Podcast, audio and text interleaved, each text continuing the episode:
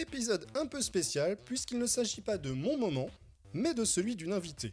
Alors, si on enfile sa chemise de bûcheron, ce n'est pas en hommage au final de Dexter, mais bien pour célébrer le mouvement du grunge ou tenter de croiser la femme à la bûche de Twin Peaks peut-être. Dingue, comme un simple vêtement peut traduire deux de ses plus grandes passions.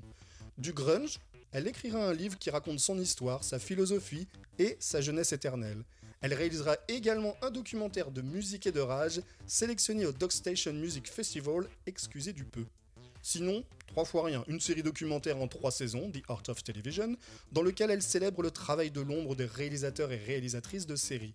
De nombreux ouvrages sur les séries ou la musique, ou bien chroniqueuse au cercle série sur Canal+, ainsi que journaliste pour Cinéma. Avec tout ça, elle aurait toutes les raisons du monde de crâner, et pourtant c'est l'humilité qui la caractérise. C'est peut-être pour ça que l'on retrouve dans ses œuvres ou artistes fétiches Clerks de Kevin Smith, Stephen King, Pearl Jam ou David Lynch. Alors humble, oui, mais aussi généreuse, passionnée, engagée, bienveillante. Finalement, on en revient toujours au grunge et à ce qu'il symbolise.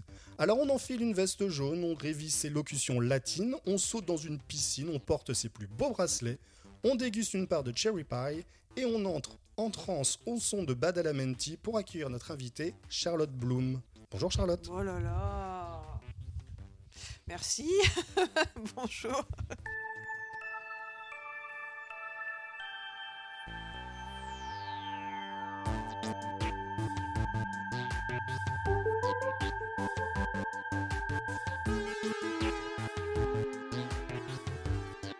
n'ai pas préparé d'introduction bien écrite comme toi, euh, comme tu fais dans C'est le moment à chaque fois. Moi, j'ai voulu parler d'une scène de The Leftovers. J'ai hésité avec Twin Peaks un peu. Hein. J'ai voulu parler d'une scène de The Leftovers qui est dans la saison 3, dans l'épisode 5, qui s'appelle It's a Matt Matt World. C'est un épisode qui est concentré sur Matt Jamison et il y en a un sur lui à chaque saison. Mais souvent, il y a des épisodes consacrés à chaque saison. Et c'est sur la rencontre euh, de deux personnages, Matt Jamison et Dieu. Rien que ça. The sudden departure was you. Uh huh. Why? Because I could.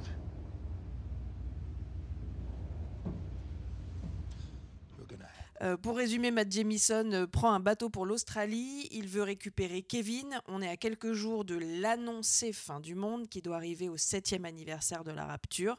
Ça va bientôt arriver et dans un dernier élan, Matt, qui sait qu'il est en train de mourir d'un cancer, décide quand même de prendre ce bateau et d'aller chercher Kevin.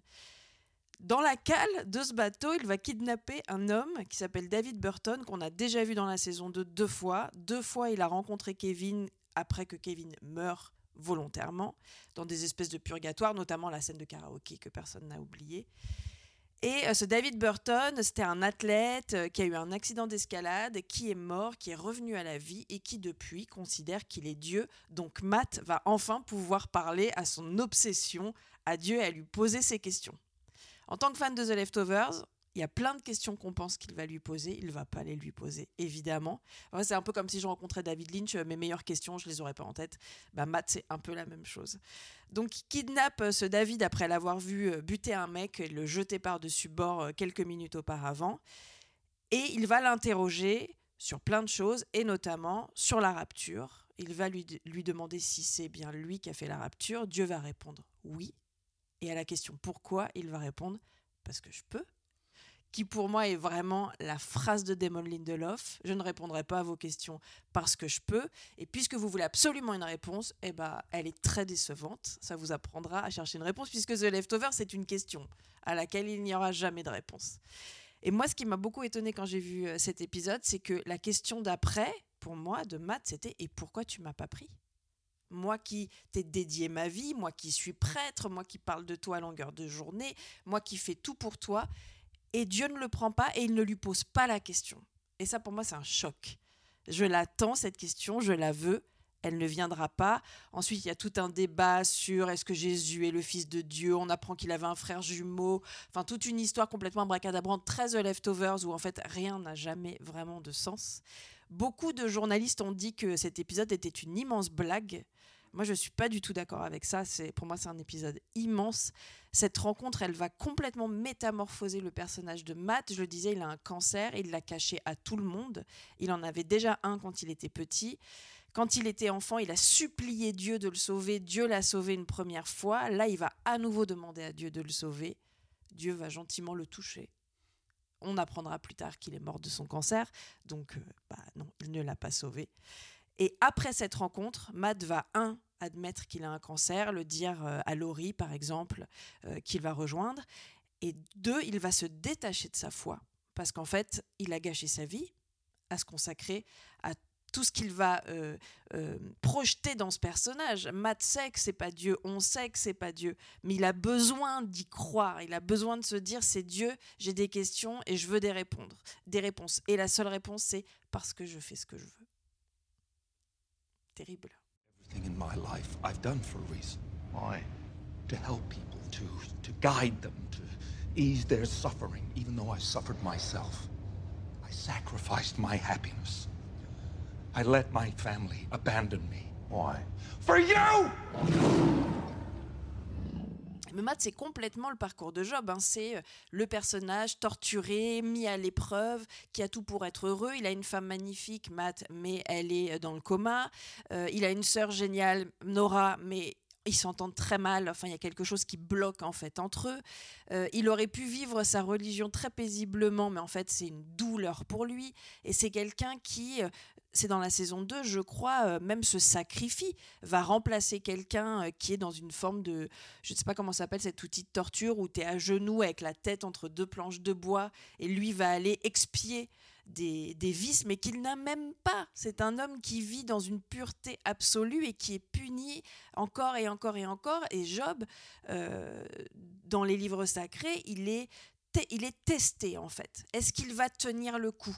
Est-ce que sa voix va tenir? Sa foi va tenir Et là, elle va tenir, celle de Matt. Tous les obstacles, il va les supporter, sauf un, qu'on lui rit au nez et qu'on lui dise Je suis Dieu, je fais ce que je veux. Et Dieu va lui dire après euh, Tu crois que toute ta vie t'as vécu pour moi? Parce que tu pensais que je te regardais, mais moi je m'en fous de toi. Je te regardais pas en fait. À chaque fois que tu as cru que tu faisais quelque chose pour moi, pour me faire plaisir, peut-être pour être récompensé, je m'en fous. Je regarde pas. Et ça, c'est un bouleversement terrible. C'est comme si demain j'apprenais que David Lynch est pédophile. Enfin, je veux dire, là, ta vie s'écroule. Tu crois en quelque chose, ça t'a maintenu en vie. Tu es littéralement en train de crever. Et en plus, on t'enlève ta foi. On t'enlève tout ce que tu as. Everything you've done, you've done because you thought I was watching. Because you thought I was judging. But I wasn't. I'm not. You've never done anything for me. You did it for yourself.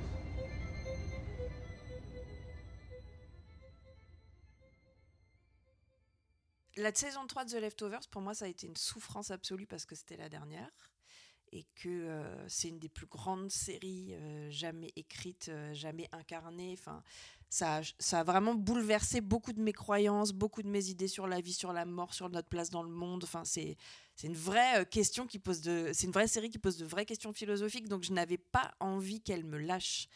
Et cette scène, elle représente un peu ça, en fait. hein. Elle représente un peu le moment où Leftovers m'a dit, tu sais, dans quelques épisodes, c'est ciao, va falloir que tu te démerdes sans, sans nous. Et c'est ce qui arrive à Matt, où Dieu lui dit, mais laisse tomber, en fait, fais ta vie. je ne suis pas là, je n'existe pas. Et après, moi, autre chose, c'est que j'ai une immense passion pour Bill Kemp, l'acteur qui joue Dieu, qu'on a vu dans The Night Of, qu'on a vu dans The Outsider. Et pour moi, c'est vraiment le plus grand second rôle d'HBO et je rêve de le voir en premier rôle. C'est un acteur que j'aime passionnément. Chaque fois que je le vois à l'écran, je suis tellement contente.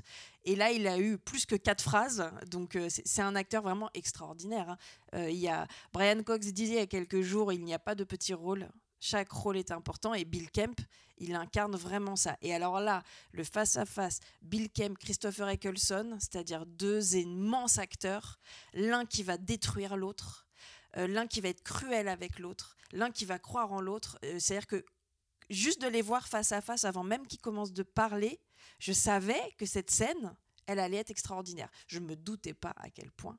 Je me doutais pas comment en trois minutes on va encapsuler ce qu'est The Leftovers, ce que c'est que d'être fan de quelque chose, ce que c'est que d'être auteur, scénariste, euh, ce que c'est de douter. Tout est dans cette toute petite scène dans la cale d'un bateau.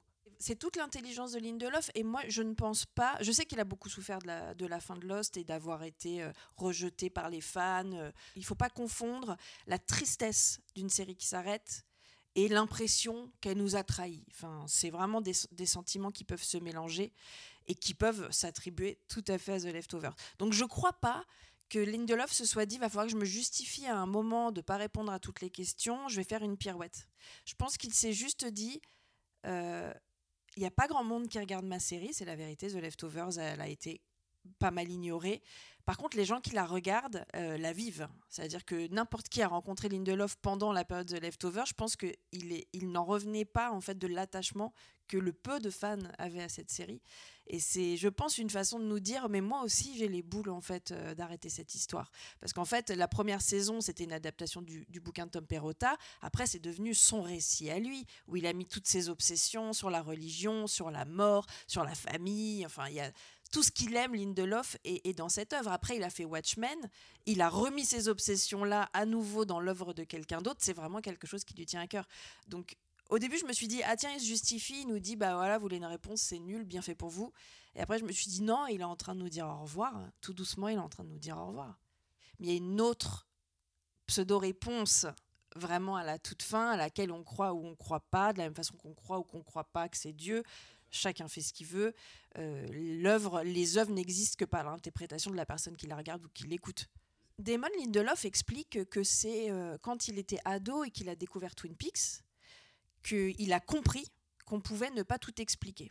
Et des années, des années plus tard, il a dit euh, des Lost hein, que sans, sans, David Lynch et sans Twin Peaks, il n'y aurait pas eu Lost. Donc il y a eu un moment où quelqu'un a débloqué les auteurs et quelqu'un a donné l'autorisation de ne pas tout expliquer. Cela dit, je trouve qu'il y a plein de choses compréhensibles chez David Lynch, mais il y a une sorte de... Je l'entends beaucoup puisque je parle de Twin Peaks euh, tout le temps. J'entends beaucoup de gens qui me disent j'ai rien compris, j'ai lâché. Mais en fait, t'as pas compris parce que t'as lâché. C'est, il faut pas lâcher parce que tu comprends pas. Ce sont des récits à combustion lente. Tu vas la voir, ta petite explication. Tu n'auras pas la réponse, mais il faut pas chercher de réponse. Euh, plein d'auteurs disent, mais dans la vie, quand il nous arrive quelque chose, on n'a pas d'explication et on vit comme ça. Et c'est pas grave. Pourquoi on, on, demande aux auteurs qui écrivent des vies de tout nous expliquer? Mais c'est complètement incohérent. Et puis ça, ça bloquerait notre imagination. Donc euh, ils sont aussi là pour nous aider éventuellement à devenir des créateurs, même si c'est que chez nous dans notre chambre. Mais c'est pas grave en fait. Mais euh, pouvoir donner ce, relais de bâton aux gens et de dire maintenant c'est à toi de réfléchir, c'est le plus beau cadeau qu'un auteur puisse faire à des spectateurs. C'est le moment où Matt a parlé à Dieu et c'est le moment où Dieu a déçu Matt. Merci.